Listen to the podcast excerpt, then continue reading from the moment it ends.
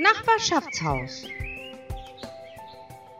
Neues aus Heißen.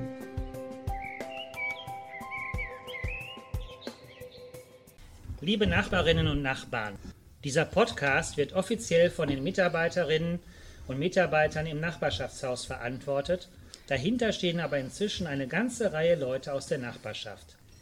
Dieser Podcast lebt von Ideen, Geschichten und Beiträgen von Jung und Alt. Und wir hoffen, dass Sie weiter so fleißig mitmachen. Ganz lieben Dank an dieser Stelle an die Kinder, die uns mit Gedichten, Gedanken und Gesang viel Freude machen. Wenn Sie eine Idee oder etwas mitzuteilen haben, rufen Sie uns doch einfach an. 0176 149 30705.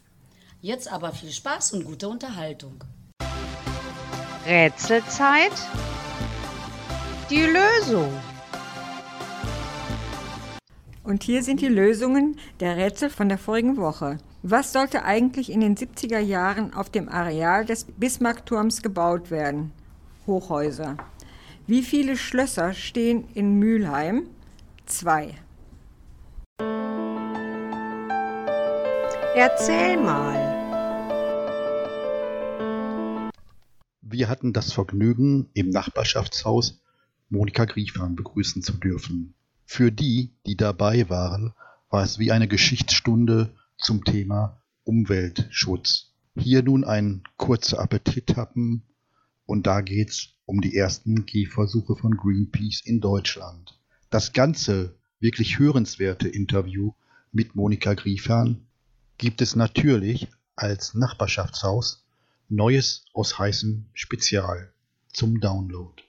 Heute ist Greenpeace einer der ganz, ganz großen Player unter den Umweltorganisationen.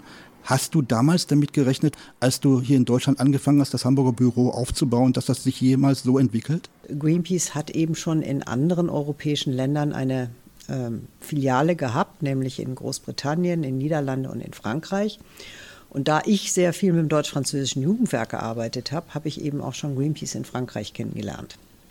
Und ähm, da fand ich eben toll diesen Ansatz, dass die sich darum gekümmert haben, wenn sie ein Thema aufgegriffen haben, es international mit den Büros in anderen Ländern zu koordinieren. Also an einem Thema zu arbeiten, aber dann eben mit USA, Kanada, England, Frankreich, Neuseeland, Australien, also damals eher nur westliche Länder, zusammen an einem Strick zu arbeiten. Und äh, mein damaliger Freund und ich äh, waren eben sehr aktiv, auch in Hamburg. Und er war so ein richtig begeisterter Segler auch und kannte sich natürlich mit allem aus, was damit zu tun hatte. Und konnte eben Bojen besorgen und Rettungsinseln besorgen und sowas, um da so eine Aktion auch mit vorzubereiten. Und da sind wir automatisch in unserer Küche damals sozusagen zum Team, Kernteam geworden, der deutschen Vorbereitungsgruppe, einfach nur schlicht durch die Tatsache, dass wir es organisieren konnten. Und die anderen das einfach nicht konnten. Und ich war dann ja schon ähm, beim CVJM eben ähm, Bildungsreferentin und hatte dadurch Räume zur Verfügung, wo wir uns treffen konnten, also wo Leute einfach sich versammeln konnten und wo wir Informationsveranstaltungen machen konnten.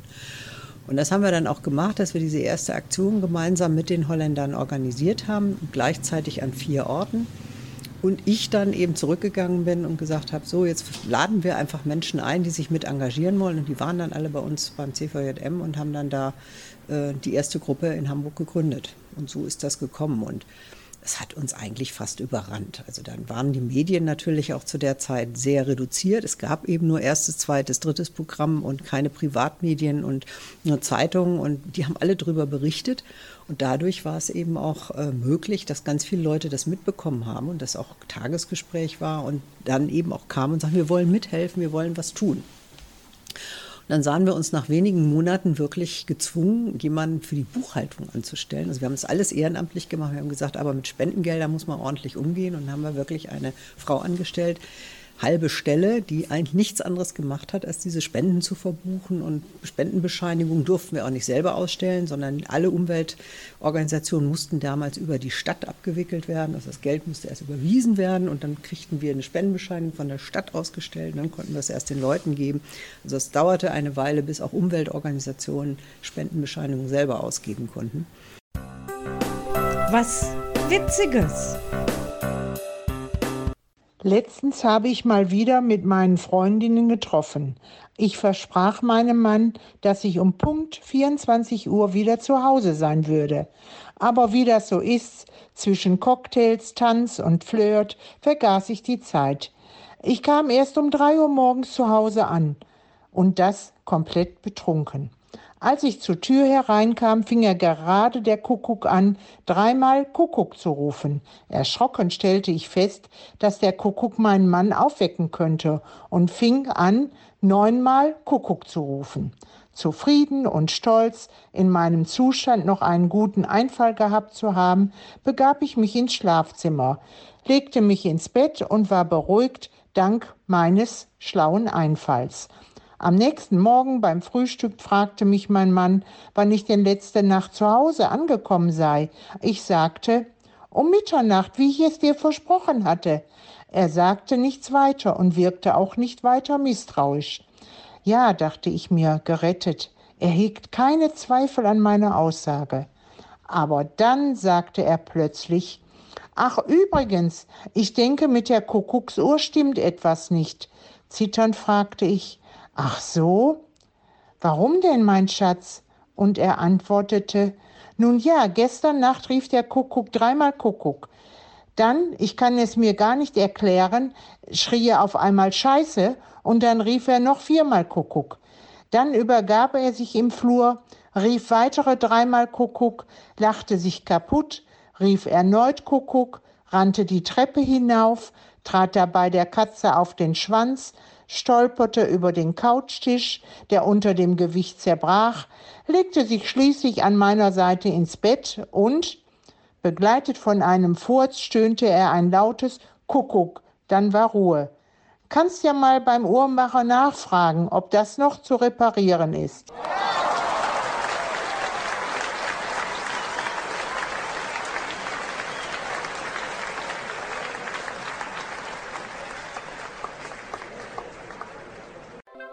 Historisch.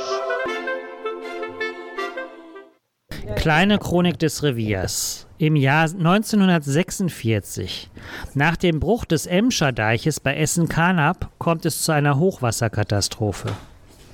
Eine Schlagwetterexplosion auf der Zeche Grimberg in Bergkamen fordert über 400 Menschenleben. Als erste Lokalzeitung im Ruhrgebiet erscheint die heute zur WAZ-Gruppe gehörende Westfälische Rundschau. Bei einer Razzia im Bulmker Park in Gelsenkirchen wird der größte Schwarzmarkt Westdeutschlands ausgehoben. Das von Paderborn nach Castrop-Rauxel verlegte Westfälische Landestheater nimmt seinen Spielbetrieb auf.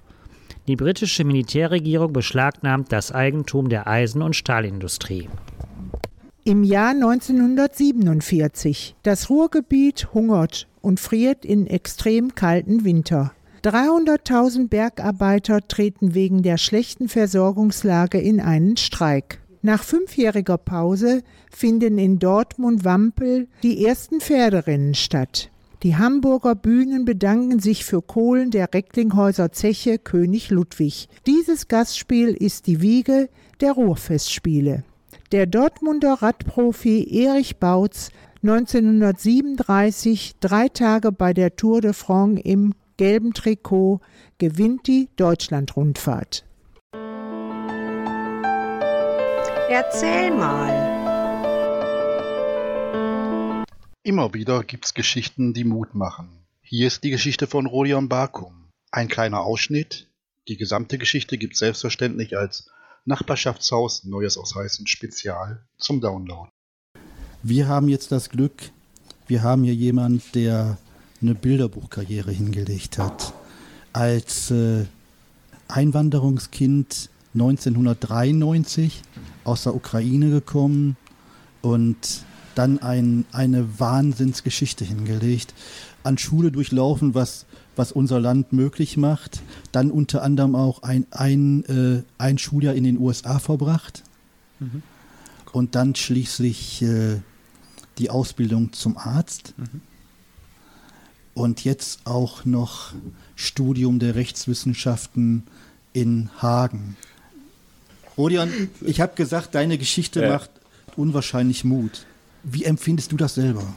Also du schmeichelst mir jetzt sehr, nur für mich, weiß nicht, im Alltag fühlt sich das jetzt gar nicht so an. Ich lebe mein Leben, ich habe meine, meine Ziele, meine Ideen, habe natürlich viele Mitstreiter, Mitstreiter. Ich meine, wenn du sagst, es freut dich, dass ich, dass ich komme und da bin, äh, ist nett zu hören, das hört man nämlich selten, vor allem in der, in der Politik, wo ich mich auch engagiere. Insofern ähm, ähm, muss ich sagen, ist das jetzt für mich auch ein nettes Gespräch, weil ich selbst würde mich jetzt nicht irgendwie jetzt besonders ansehen oder bezeichnen. Ich weiß durchaus, dass ich die andere Station äh, im Leben irgendwie schon geschafft habe, die, die für andere jetzt besonders ist, in Anführungsstrichen, aber ich weiß nicht.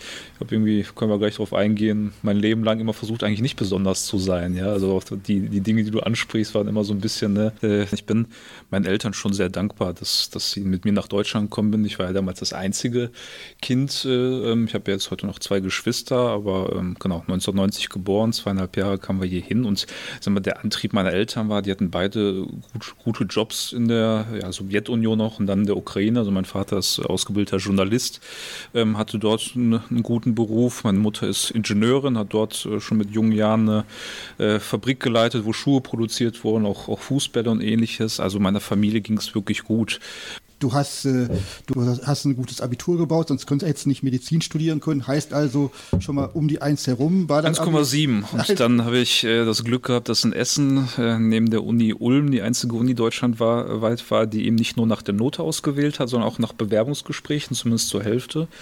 Und da habe ich halt eben auch viele überholt, die besseren Schnitt hatten. Ja, das war mein War die Motivation wirklich, dass man sagen wollte, ich will Arzt werden oder was war deine Motivation? Ja, das ist eine gute Frage. Fragt mich meine Mutter auch heute. Ja, bist du Arzt geworden, weil du selbst werden wolltest oder wie er es immer erzählt haben? Also ein bisschen ein Stück weit beides. Also ich sag mal, meine Großmutter war für mich äh, äh, immer ein sehr großes Vorbild und die war eben eine Sowjetunion äh, Notfallmedizinerin und äh, Urologin. Also das war immer schon sicherlich äh, allein da ein großes Vorbild, dem ich hinterhergestrebt habe und natürlich ein Stück weit Zeit, ähm, äh, da der Einfluss war, wenn du, also du musst zumindest etwas werden, ja, du musst dir immer Mühe geben und auch einen Beruf haben, damit du auf den eigenen Beinen stehen kannst einerseits und auf der anderen Seite aber auch immer die Mentalität geprägt von, ja, du lebst hier in einem Land, das uns dankenswerterweise aufgenommen hat.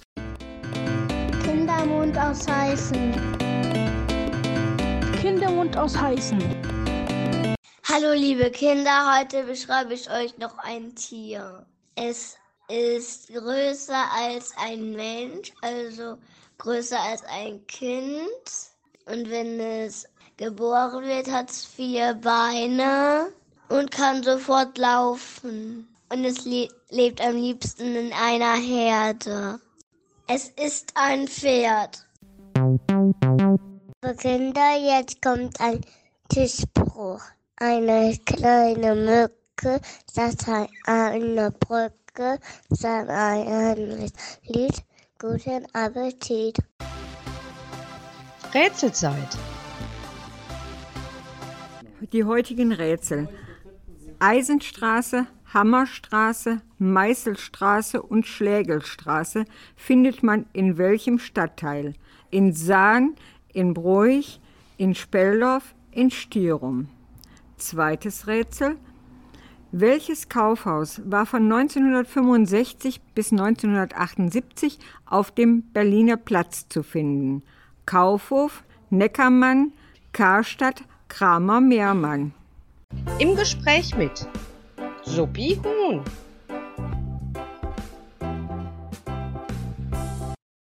Suppi, ich bin ganz besonders stolz, dich heute hier zu haben. Du hast äh, ein Beethoven-Song als Grundlage für einen wunderbaren Mutmach-Song gemacht. Erzähl uns was darüber. Ja, danke für die Einladung erstmal.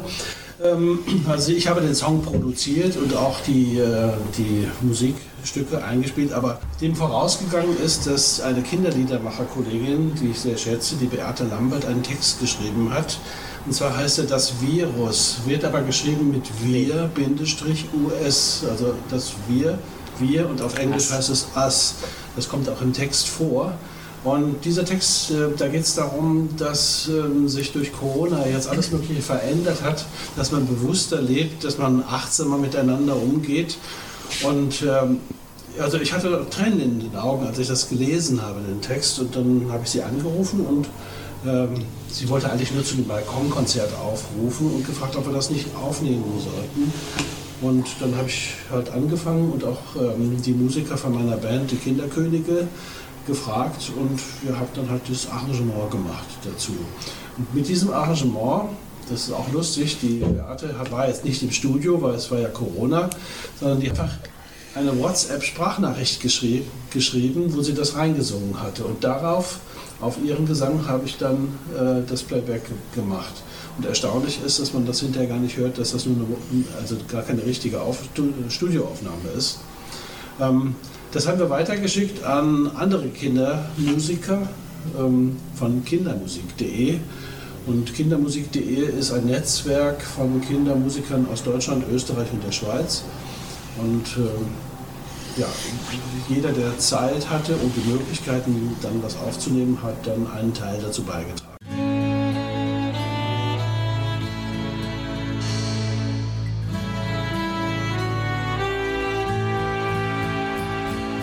Dieses ist die Zeit der Wende. Nun zählt Klarheit,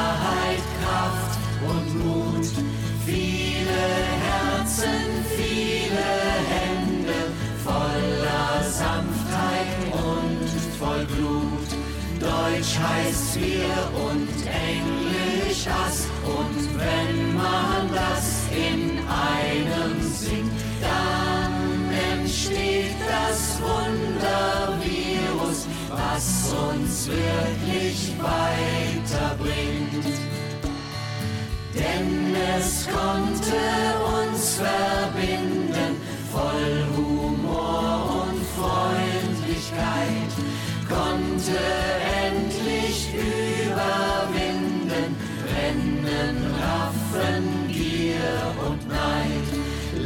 Langsam drehen die Wirtschaftsmühlen, eine Pause für die Welt, Zeit für dich im Herz zu fühlen, was im Leben wirklich zählt. Das Bewusstsein ist gestiegen und dies ist die neue Zeit. Sondern um Verbundenheit und den Alltag so zu verändern, dass unsere Seele heilen kann. Seit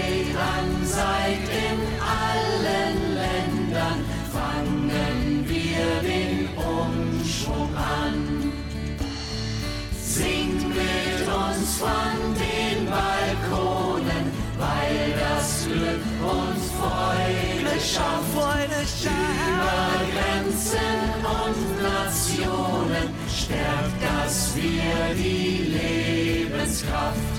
Alle Tiere, Menschen und Pflanzen mögen wachsen und gedeihen. Wir sind Teil vom großen Wir sind Teil vom großen Ganzen. bereit